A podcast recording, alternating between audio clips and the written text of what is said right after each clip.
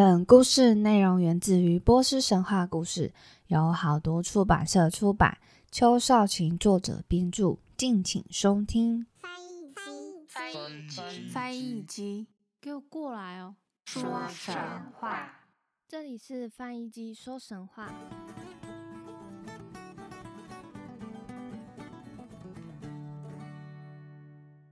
欢迎收听翻译机说神话，我是翻译机。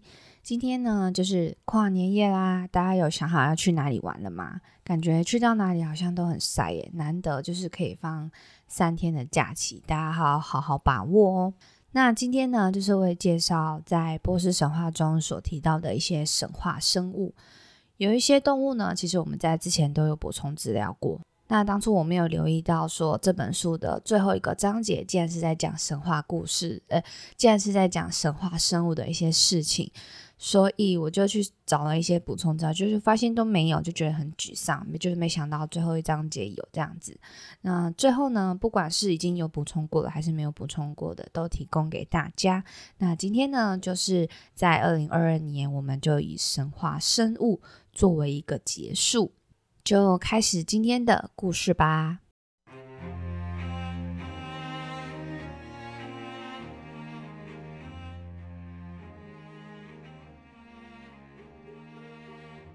第一个生物我们要介绍的是龙，在这个波斯神话中，宗教的记载当中，曾出现龙或者是类似的龙的生物。第一头龙，我们就是要讲到哈日达哈克。它长得像龙，它有三颗头，共有三双眼睛与三张嘴。阿日达哈克是可以化为人形的龙，或者是可以化为龙形的人。他与英雄贾姆希德是死敌，所以这个哈克龙啊，我就简称他为哈克龙好了。哈克龙呢，与贾姆希德的兄弟联手，贾姆希德呢就被他们锯成两半而死。最后，这个哈克龙也被圣火之神击败。他的形象呢，后来演变为《列王记》当中里的蛇王佐哈克。也就是说，在《列王记》里面，蛇王佐哈克的前身是来自这位哈克龙。而另一段呢，在宗教的经文里面有提及到一只沉睡的龙。有一天，有一个英雄来到一座山丘休息，想要好好吃个午餐。他不知道这座山丘其实是一只睡龙。英雄正在做饭的时候啊，龙就被烟熏得惊醒，逼得英雄放弃午餐，尽速逃离。后来，英雄重返旧地图龙，为失去的午餐报仇。据说这只龙不仅头上长角，还有巨大的眼睛与耳朵。有些被它吃掉的人类，甚至会卡在它尖锐的牙齿上。它的身体极长，英雄在它的背上跑了半天，才终于抵达到它的头顶，用长矛杀死它。这就让我想到，呃，不晓得大家有没有看过一部片，叫做《名侦探皮卡丘》。我就先来报了一下，他在那个研究所里面呢，有关于针对土台龟的研究。他们就是把这个土台龟啊，好像是嗯基因放大还是什么的，就是看它可以长多大。最后呢，土台龟就长得像一座山一样大。所以在研究所外面有很多座山，其实它们都是土台龟的龟壳。这就让我想到这只龙，感觉很像诶，对不对？就是那个。嗯，龙呢，真的就像一个山丘一样，我觉得好像也蛮像的。就是，嗯，龙它就睡起来的时候，然后就成了一个山的形状，然后它上面可能会有一些什么刺啊什么的，就很像，嗯，山里面的石头啊，或者是树木等等。好，这是题外话。还有一个动物叫做甘达尔佛，是住在海里的怪物，形貌呢也跟龙很像。它的身体异常的庞大，站起来的时候头顶可以与太阳同高，即便是深海的水面也只能淹到它的膝盖。它的胃口非常大，据说一次可以吞下十二个省份。同样也是，嗯，刚刚砍杀这只山丘睡龙的英雄。也曾被他拖进海里，与他大战九天。最后，这位英雄剥下了甘达尔佛的龙皮，用它紧紧绑住甘达尔佛。他精疲力尽的时候，决定暂时休息一会儿。请他的同伴负责看守。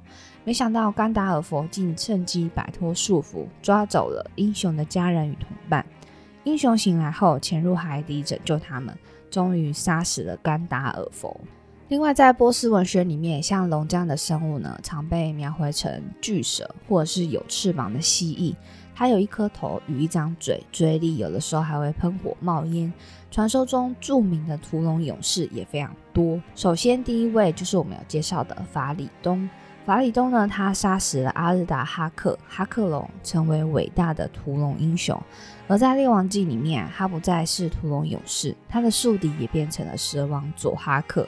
当法里东想要判断如何分封国土时，他也曾变身为龙，考验他的三个儿子。第二个呢，就是刚才所提到的英雄，终于要揭开他的名字。他的名字我们好像在正片里面都没有提过，他就是凯雷萨斯帕。哎，好像有讲过哎，但我有点忘记了。凯雷萨斯帕十四岁的时候，佐哈克派他前去屠龙。这只龙呢，在一场风暴里面从海里出现，至此盘踞在山上。为了抵抗龙的剧毒，凯雷萨斯帕在出发前先服用了解毒制药。他用特制的弓射箭，正中龙的喉咙，随后再朝龙嘴射出长矛，用刻有龙头形状的棒子打死了龙。凯雷萨斯帕屠龙归来，命人制作一只战旗，旗杆顶端是金狮与月亮。旗上的图案则是一只黑龙，这只旗子代代相传，之后就到了鲁斯塔姆手上。第三位是萨姆，萨姆也曾在海边用特制的长矛杀死了巨龙。而第四位就是大力士鲁斯塔姆，有一只巨龙呢，每隔七天都会在海边出没，鲁斯塔姆便用牛皮包裹石头与生石灰，带到海边当做诱饵。饥饿的龙一口吞下鲁斯塔姆带来的诱饵，胃随即被炸开。龙死后，鲁斯塔姆剥下龙皮制成衣服。后来，在他勇闯七关时，也有一只龙住在通往这个他要去的路途上。鲁斯塔姆不知道自己误闯了龙的领地，呼呼大睡。那只会说话的龙从地底爬了出来之后，想趁英雄熟睡时再偷袭。幸好神驹拉赫舍及时警告。鲁斯塔姆才能击败恶龙。第五个是法拉马兹，是鲁斯塔姆的儿子。法拉马兹呢，也曾经屠过龙，在比亮的协助下，法拉马兹杀死了一只住在印度花岗岩山顶的龙。两个人躲在箱子里，先让龙一口吞下。再用琥珀与麝香阻挡龙体内的恶臭。由于他们先前已服下解毒之药，无法被龙的剧毒伤害。最后，法拉马兹成功杀死恶龙。第六位就是古蛇塔斯帕。古蛇塔斯帕流落到罗马时，除了替米生杀死住在森林中的巨狼，也在阿赫兰的拜托下杀死了一只盘踞山头的龙。第七位就是我们跳过没有讲到故事的主角，他叫做埃斯凡迪亚尔，名字超难念。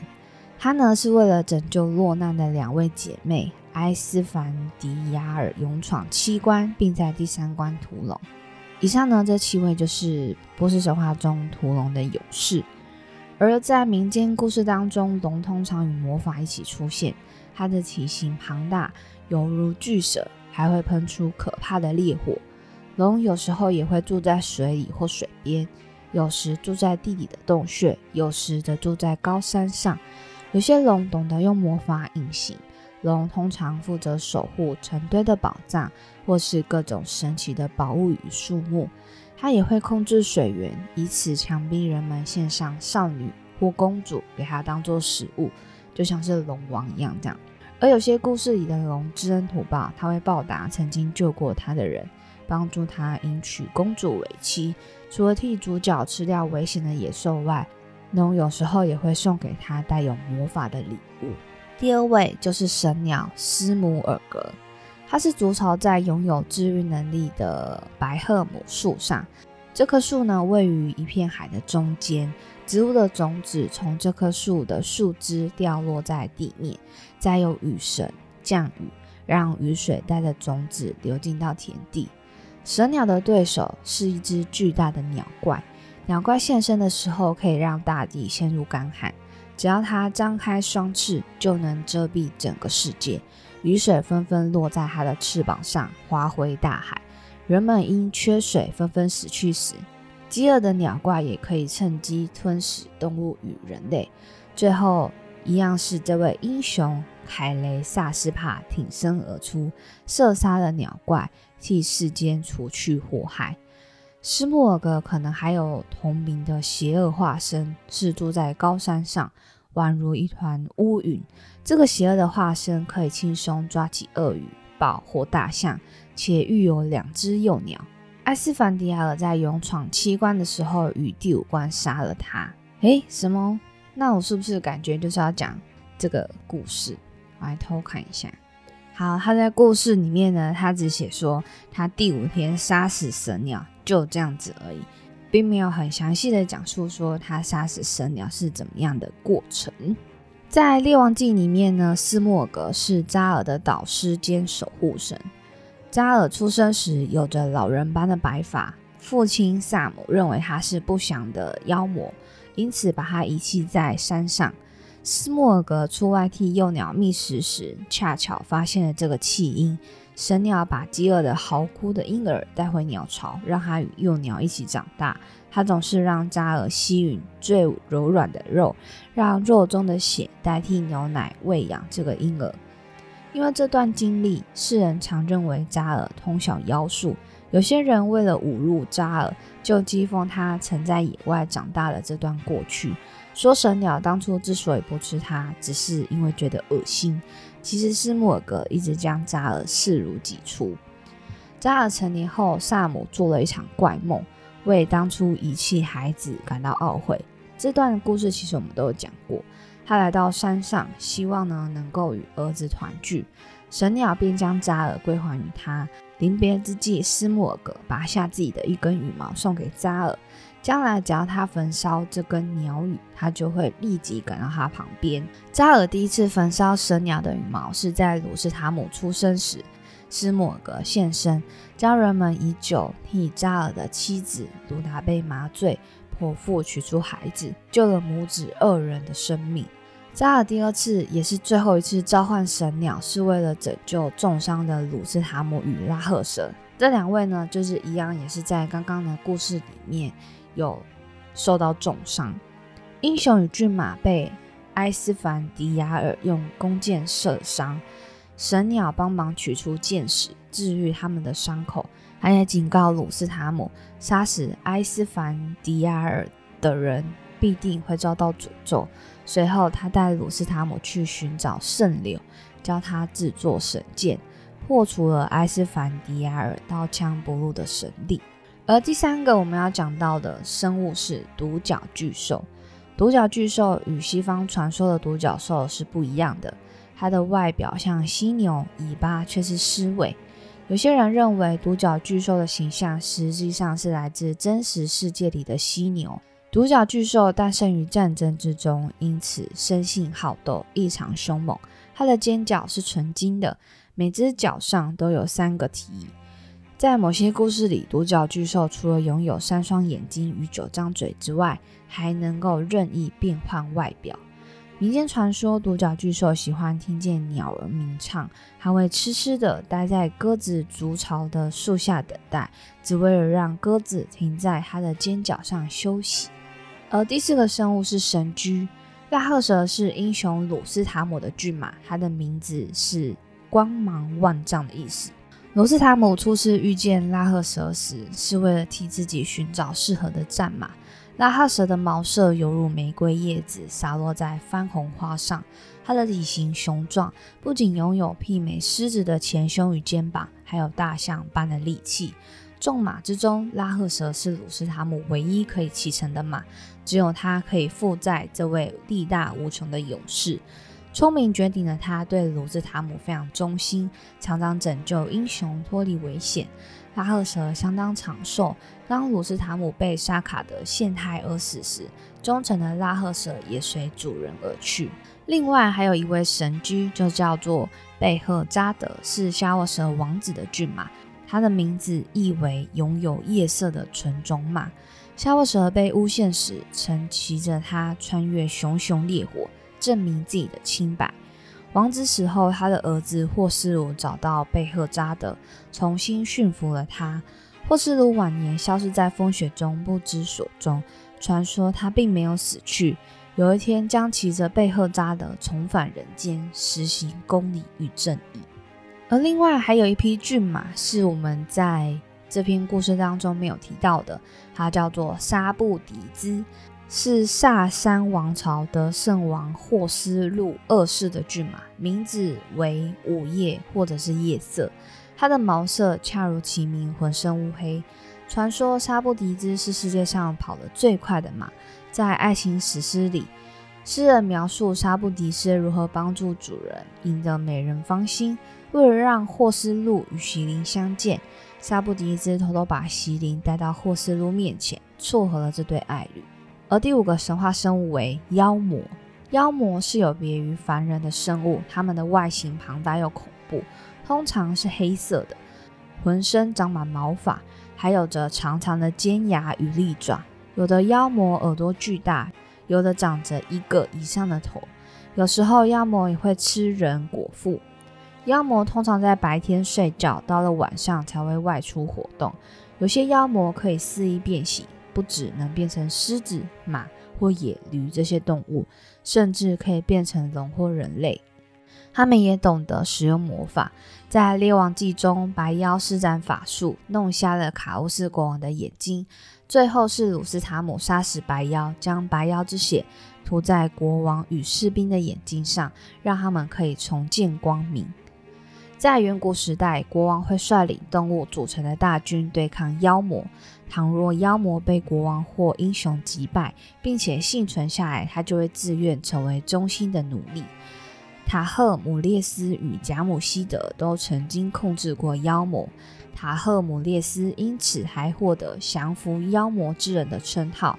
妖魔通常会把一些特别的技能传授给他们的主人，像是书写文字，或者是如何建造宏伟的建筑。传说鲁斯塔姆曾与妖魔战斗，最后成功制服妖魔，让他成为自己忠心的仆人。法拉马兹在打败妖魔后，用马蹄铁穿过妖魔的耳朵，来表示收他为奴。这个妖魔自此全心侍奉法拉马兹，还替他向公主求亲。事实上，在民间故事里，妖魔与英雄摔跤时会承诺：如果你赢了，我就当你的奴隶；而输掉摔跤的妖魔也会遵守诺言。我们提到的扎尔，他其实是生来就是白发。被父亲遗弃，但是在另外一个版本的传说里，他出生时是有着一头金发。他母亲为此想要杀死他，甚至得到妖魔的帮助。民间故事里的妖魔不一定总是反派，他们有时候也是主角的得力助手。主角只需焚烧一撮妖魔的毛发，就能召唤他们前来。这些妖魔可以保持清醒，或者是沉睡很长一段时间，也懂得变形与使用魔法。关于妖魔，还有其他传说。曾有故事提到一座妖魔之岛，岛上居民不仅有自己的语言，还非常喜爱铁。他们会游泳，用宝石向经过的船只交换铁。有时妖魔会把自己的姐妹嫁给人类，也有妖魔觊觎人类女子，强娶她们为妻。妖魔的巢穴通常设在井底，他会躲在那边，把头靠在人类新娘的大腿上熟睡。这些新娘大多对妖魔丈夫深恶痛绝，但也有少数新娘喜欢上了他们邪恶的丈夫，反过来与他一起迫害人类。英雄总是会趁妖魔熟睡时刺伤妖魔的脚，与之大战，最后砍掉他们的手或脚。但是，只有摧毁妖魔的灵魂，才能真正杀死他们。为了保住生命，妖魔会将自己的灵魂藏在某个地方，譬如盒子、鱼或者是其他动物的体内。英雄最终会找到方法杀死妖魔，或者选择留下妖魔的生命。最后一个神话生物为噩梦女妖，在民间故事里。噩梦是一位有着恐怖外貌的女妖，据说她原本是亚历山大大帝的女奴，与众人一起陪伴亚历山大寻找生命之水。人们发现生命之水后，立刻把水倒进羊皮囊里收藏。但在他们带走水之前，一只乌鸦突然飞来，用鸟喙刺破皮囊，水漏了出来。女奴赶忙用手接住，喝下了生命之水。她与乌鸦因此获得永生。亚历山大震怒，命人砍下女奴的鼻子。这也是为什么噩梦女妖从此只能用陶土替自己捏了一个假噩梦女妖据说知道宝藏藏匿的地点，只要女妖出现在一个睡觉的人身上，那个人就会被噩梦所扰。这时候，如果他醒来，可以用力抓住女妖的鼻子。女妖为了保住鼻子，会说出宝藏的所在地。所以，如果想要驱走噩梦，只要动动手指就好，就捏自己的鼻子啊！以上，这是波斯神话中最后的神话生物。